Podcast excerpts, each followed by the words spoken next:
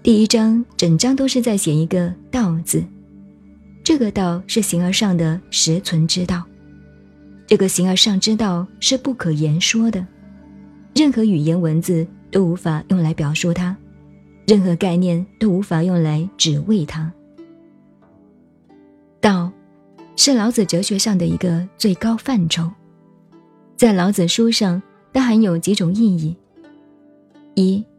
构成世界的实体，二，创造宇宙的动力，三，促使万物运动的规律，四，作为人类行为的准则。本章所说的道，是指一切存在的根源，是自然界中最初的发动者。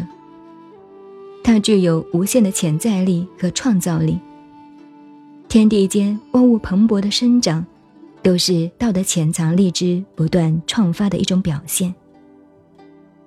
无有，是用来指称道的，是用来表明道由无形质落实向有形质的一个活动过程。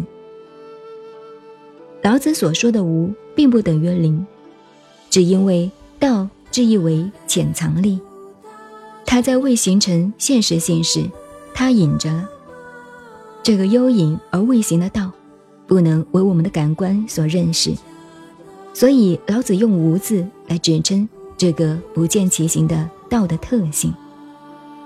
这个不见其形而被称为“无”的道，却又能产生天地万物，因而老子用用“有”字来形容形而上的道向下落实时，介于无形质与有形质之间的一种状态。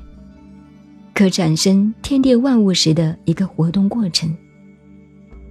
由于这一过程，一个超越性的道和具体的世界密切的联系起来，使得形上的道不是一个挂空的概念。本章旨在说明：一，道具有不可言说性，道是不可以概念化的东西；二，道是天地万物的根源和始源。